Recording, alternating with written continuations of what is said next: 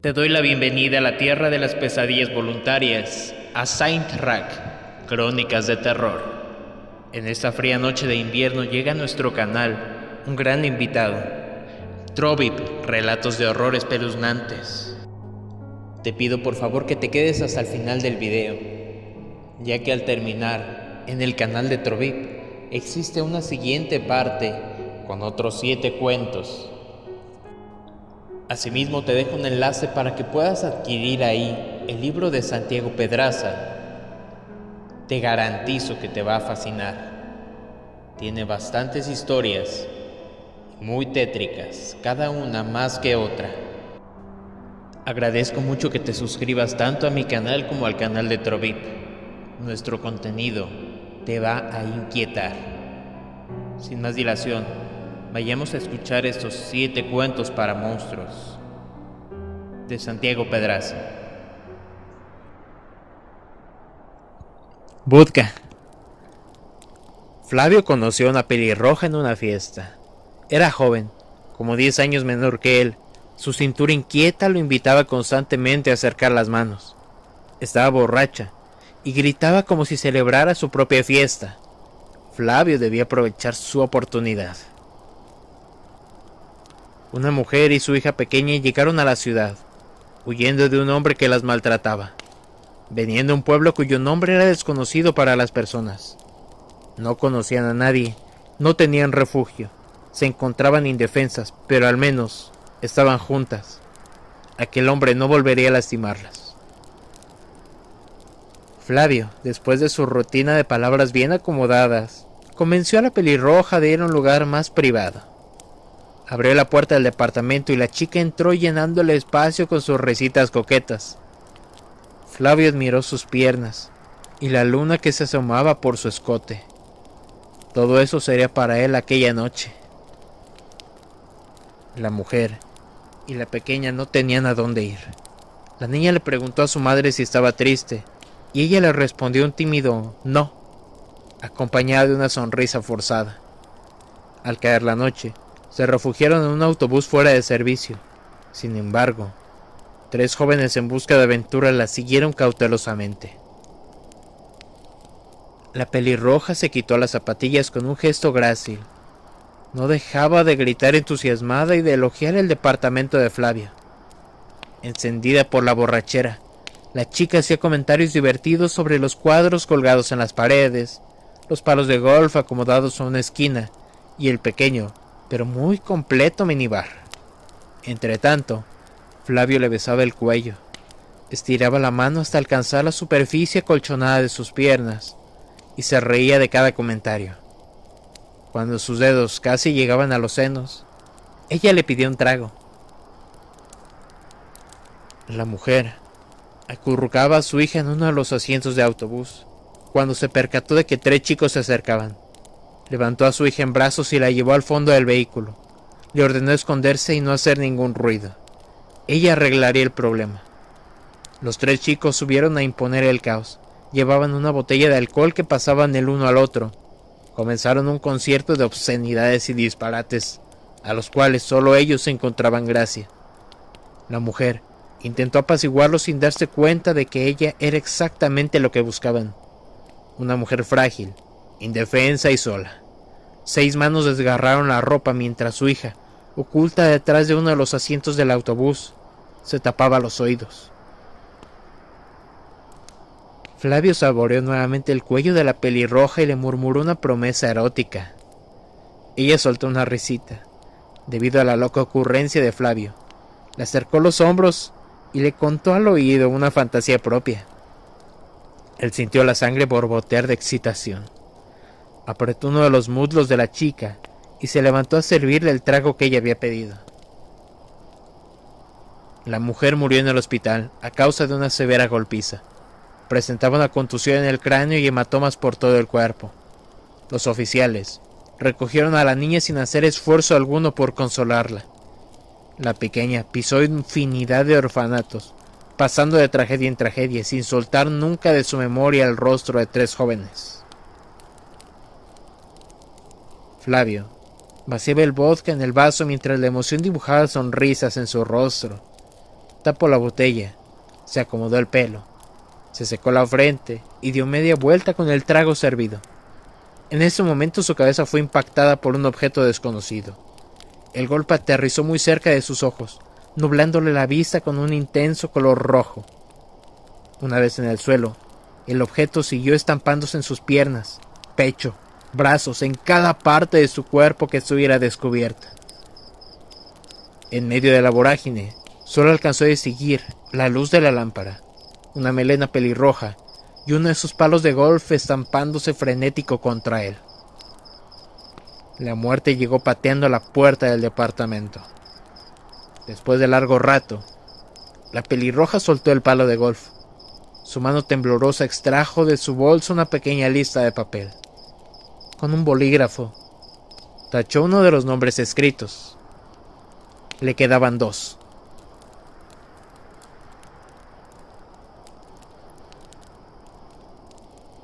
En su letra, ella abrió la carta. Miranda, si estás leyendo esto, significa que ya estoy a kilómetros de casa. Quiero agradecerte estos 15 años juntos y las dos hermosas hijas que engendramos. Las amo a mi manera y lo sabes. Sin embargo, ya no podía soportarlo. Todo era estática contigo, conmigo, con nuestra vida. Estaba muriendo hasta que ella llegó a rescatarme. Su cabello rubio, su mirada enigmática y la forma salvaje con la que me hace el amor.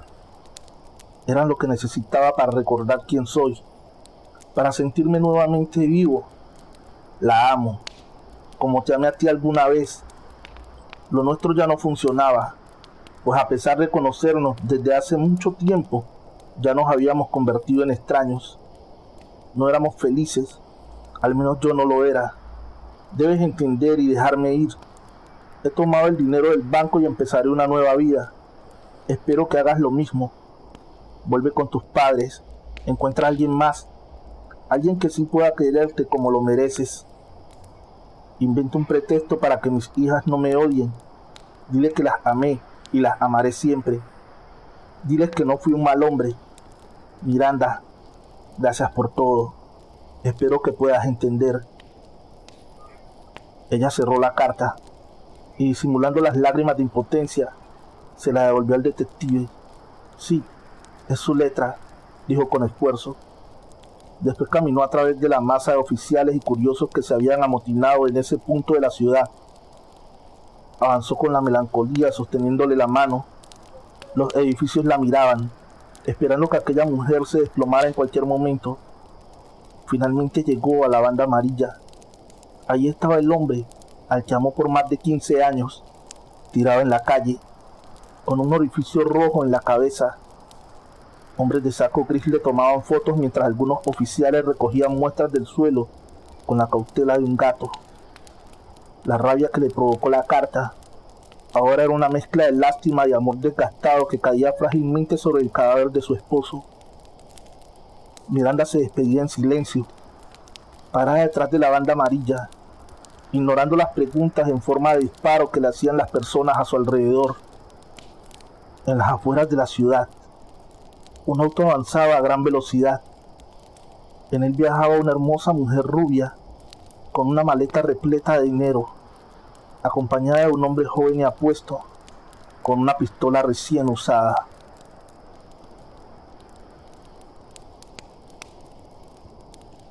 Estrellas dormidas. Un hombre y una mujer, rotos y desgastados, contemplaban una enorme fogata. En aquel lugar solo había coyotes, cactus y pedazos de luna regados por la tierra. Detrás de ellos se dibujaba una cabaña, la cual serviría de refugio hasta que la madrugada se muriera. La mujer, con las pupilas fijas en las llamas, dejó que el pasado viniera por ella los recuerdos de una hija que no alcanzó a cumplir los siete años le volcaron la cabeza. La muerte le había robado sus risitas y el amoroso calor de sus besos sorpresa. Encontraron su pequeño cuerpo en uno de esos rincones incompletos de la ciudad en un mal intento del señor Vilchis porque nunca fuese descubierta. La mujer se vio tentada a dejarse caer en la fogata mientras su memoria repetía el nombre de su hija letra por letra. Su felicidad y el señor Vilchis habían escapado, y ambos eligieron la misma noche. El hombre, por su parte, buscaba entre las chispas que soltaba la fogata el rostro de su propia hija.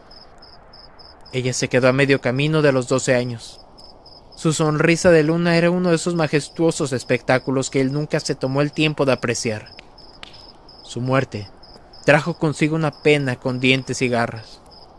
El profesor de su hija, el señor Vilchis, había tomado lo que le interesaba de la niña y había botado el resto, dejando solo un cadáver inanimado. Todas las estrellas estaban dormidas cuando se fugó. Ahora, tras conocerse unos meses antes, aquella mujer y aquel hombre, con dos corazones encogidos, se habían reunido en ese lugar fuera del alcance de todos en un desesperado intento porque sus historias encajaran. Se tomaron fuertemente de la mano, lo cual no fue una señal de romanticismo sino un gesto de solidaridad. Sus miradas contemplaban cómo la fogata se alzaba casi hasta rasgar las estrellas. Una fogata imperial, una fogata llena de rabia, una fogata que masticaba una y otra vez el cadáver del señor Vilchis.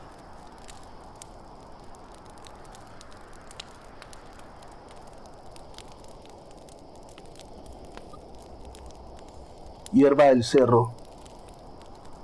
En el punto más apacible del cerro, un auto estaba estacionado con dos mujeres fumando dentro. La mujer de cabello rubio habló primero Cristian era encantador. Le gustaban las carreras, el vino blanco y mis piernas. Decía que yo era auténtica, que no estaría conmigo si no fuera. Le gustaba bañarse conmigo. Ni siquiera me lo pedía, simplemente me sorprendía en la ducha. Esos gestos espontáneos me encantaban de él. Me decía alguna frase sacada de una revista y se sonrojaba cuando lo ponía en evidencia.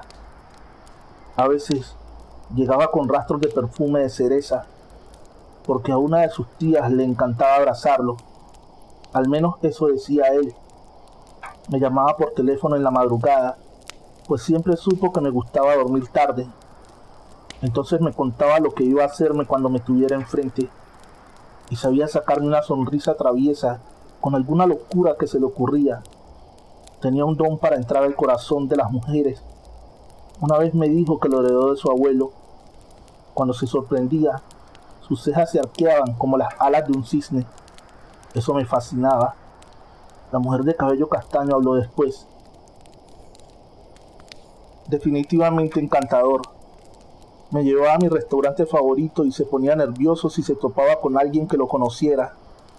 Decía que mis ojos eran ventanas a un universo distinto. Ahora sé que lo sacó de una revista lo enloquecían los vestidos de encaje y mi perfume de cereza. Besaba mis oídos mientras me tocaba las piernas. Así me convencía de ir a la cama. A veces, después de hacer el amor, yo despertaba de madrugada y lo sorprendía hablando por teléfono. Era un hombre con mucho trabajo, así que nunca lo cuestioné. Sí, Cristian estaba lleno de secretos. Ambas mujeres estallaron en risas y terminaron su cigarro casi al mismo tiempo. Después fueron a la parte trasera del auto y abrieron la cajuela. Ahí estaba el cuerpo de Christian, muerto igual que la hierba del cerro. Estaba envuelto en sábana y sacarlo no les costó trabajo. Lo arrebataron hasta la orilla de un barranco sin interrumpir en ningún momento la divertida conversación. Intercambiaron un par de anécdotas más y luego arrojaron a Christian por el monstruoso precipicio, donde las piedras lo recibieron con hostilidad. Durante los próximos días, los cuervos no pasarían hambre.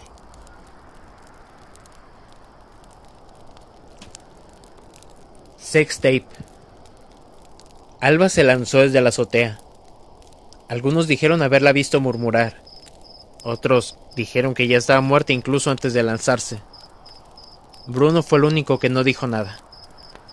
Un video había sido difundido en su escuela. En él aparecía Alba manteniendo relaciones con tres chicos. A Bruno le pareció emocionante compartir a su novia con dos de sus amigos. Más que un deseo, era un reto para él. Debía demostrarse a sí mismo y a los demás que podía doblegar a una chica. Ella lo amaba, y él presionó lo suficiente para que aceptara. Lo demás fue simple, esparcir el video por toda la escuela. De ese modo, todos comprobarían su poderío, la influencia que Bruno podía tener sobre una chica. Entonces se llevaría los aplausos y la fama. Lo que no estaba previsto fue que las burlas despedazaran a Alba. Para ella las consecuencias se extendieron a perímetros más amplios. Su familia, sus amistades, los docentes. Su espalda soportó demasiado peso.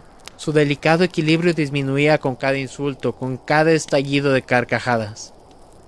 Cada insinuación y señal despectiva le quebraba la piel. Todas las espaldas del mundo se giraron simultáneamente para ella. Las voces de su escuela le otorgaban títulos diversos, aunque en resumidas cuentas todos significaban lo mismo. La fácil, la golfa, la puta. Al final, la muerte parecía más ligera que la vida, así que se dejó caer desde el techo.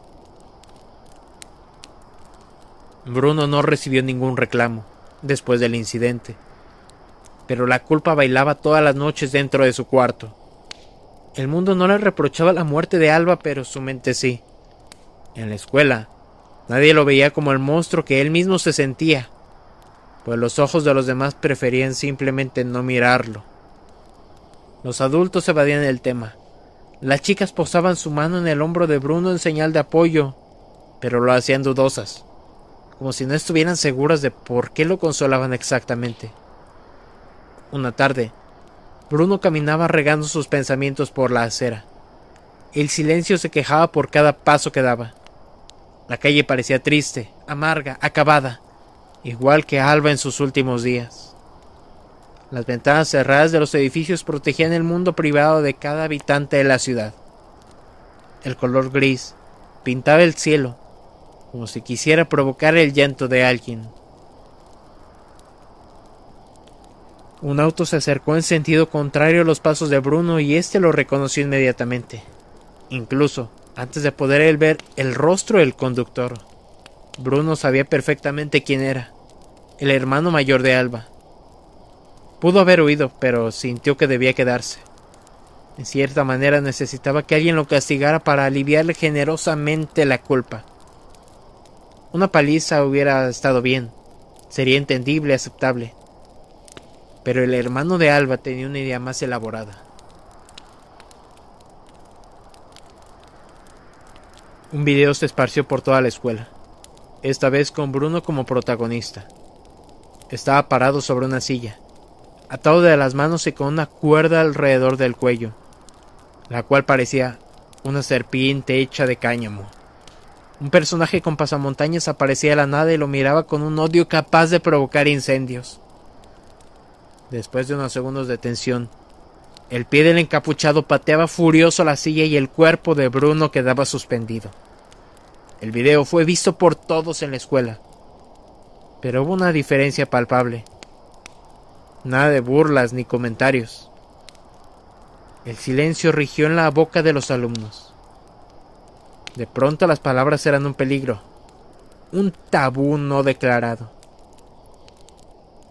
A Bruno, Nadie lo llamó zorra, ni golfa, ni le dedicaron dibujos obscenos en la pared del baño.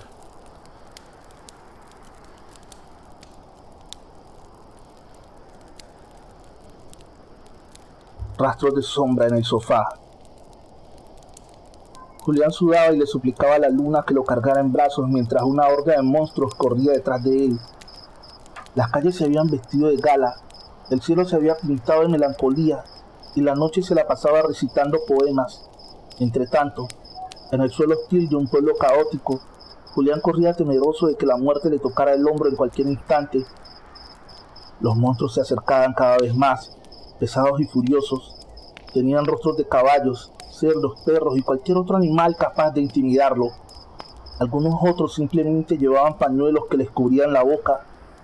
Julián tropezaba de vez en cuando y el suelo parecía abrazarlo para impedirle que se levantara. Sin embargo, Motivado por su instinto de preservación, el chico lograba levantar su cuerpo del empedrado y seguir corriendo mientras los monstruos continuaban con su alocada cacería. Y mientras la escena se desarrollaba y la desesperación jugaba con los gestos de Julián, las demás personas en el pueblo observaban desde la seguridad de una ventana.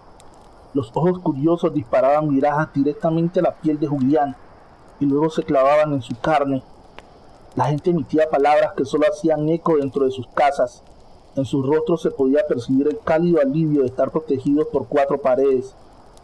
Julián tocó infinidad de puertas que nunca se abrieron, arrojó gritos que ningún oído se dignó a escuchar. La gente no hizo nada, la luna tampoco. Los monstruos rugían embravecidos, entre alaridos pronunciaban el nombre de Julián, le contaban qué le harían cuando lo alcanzaran, le prometían una muerte llena de poesía. Las pisadas y el empedrado parecían estar dando un concierto. La furia le otorgaba cierto calor a las calles, como si el sol hubiese salido de noche solo para retar a la luna. Julián corría con el corazón a punto de abandonarlo para irse a habitar otro cuerpo. Corrió, corrió, corrió, hasta que finalmente llegó a casa, el lugar que usaría como refugio poco efectivo atravesó la puerta y por un plácido segundo pensó que la pesadilla había finalizado. Cerró los ojos y los apretó como si quisiera estallar. Sin embargo, las pisadas, los bufidos y los golpes seguían escuchándose en la calle, como un carnaval en el que solo participaban bestias. Pronto llegarían, derribarían la puerta y se tragarían a Julián, el muchacho miró el interior de su casa y el tiempo le concedió una tregua. Los recuerdos vinieron poco a poco, como una llovizna de agua cálida. Anita, Anita, Anita. El nombre de su amada formó una canción en su mente. Julián evocó el sabor y la textura de sus labios. Sus ojos eran esmeraldas, su cintura era un refugio contra la miseria. Probablemente en el sofá, Aún había rastros de su sombra. Quizás su voz se había escondido en algún hueco de la pared, esperando a que Julián colocara el oído para escucharla murmurar. En ese pedazo, en ese pedazo de mundo, el amor venía para mitigar el caos, el peligro y la muerte. El muchacho lloró sin siquiera esforzarse por reprimir las lágrimas. Si Anita estuviera con él, hubiera, hubiera, maldito hubiera, el sudor en su rostro le pedía que volviera al presente. La fatiga le aconsejaba seguir recordando un poco más. La palabra amor, inexplicablemente, rimaba con Anita. Aquella casa era un tributo a los momentos juntos y el pasado se empeñaba en seguir existiendo.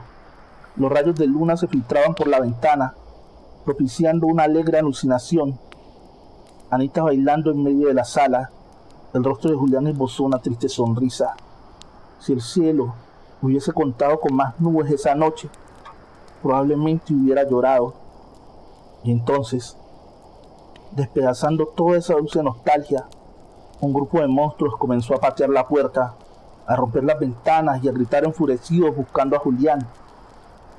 El muchacho se levantó y subió por las escaleras mientras todos aquellos caballos, cerdos, perros y encapuchados entraban a la casa destruyéndolo todo corazones vestidos de raya, miradas coléricas que buscaban a su objetivo. Julián logró llegar a la azotea. La luna lo estaba esperando. Un grotesco eco de voces se acercaba desde la planta baja. Julián quiso pronunciar el nombre de Anita, pero sintió que no tenía derecho. Miró el cielo e imaginó que su amada era la estrella más brillante y que le estaba sonriendo. El pueblo estaba quieto, anhelante, hermosamente desastroso. Los monstruos llegaron a la azotea y encontraron a Julián parado en una orilla. Corrieron hacia él, generando una dramática resonancia con sus pesados pasos. Los labios abiertos emitían gritos que deleitaban a la muerte. Los ojos de Julián se cerraron para permitirle imaginar que Anita le besaba la frente. El muchacho dejó que su cuerpo resbalara desde la orilla, abrió los brazos como si quisiera volar. El viento corrió en dirección contraria intentando inútilmente empujarlo para que no cayera. Los cerros cantaron mientras el cuerpo de Julián descendía y cuando chocó contra el empedrado, la muerte aplaudió. Silencio. Todo se volvió silencio. Los monstruos se asomaron al vacío para toparse con el cadáver de Julián. Arrojaron sus palos y tubos al suelo, cansados y emocionalmente agitados. Se miraron entre sí, como si buscaran calma entre otros ojos. Una mujer con el corazón roto y el rostro adornado de tristeza llegó hasta la azotea. En ese momento, todos aquellos hombres se quitaron las máscaras, las bandas y los pañuelos para mostrarse como humanos ante ella. No hubo palabras que se escaparan de los labios de la mujer. Todos le abrieron paso, bajando la cabeza. Al llegar a la orilla de la azotea, la mujer se asomó. El cadáver de Julián no la complacía tanto como aquel grupo de hombres imaginaba. No le arrancaría su pena, no le devolvería a su hija. Anita había pasado sus últimas horas al lado de Julián, intentando explicarle que no estaba enamorada de él que ni siquiera se conocían bien. Una tarde en la plaza, Anita le había saludado por cortesía y eso fue suficiente para Julián.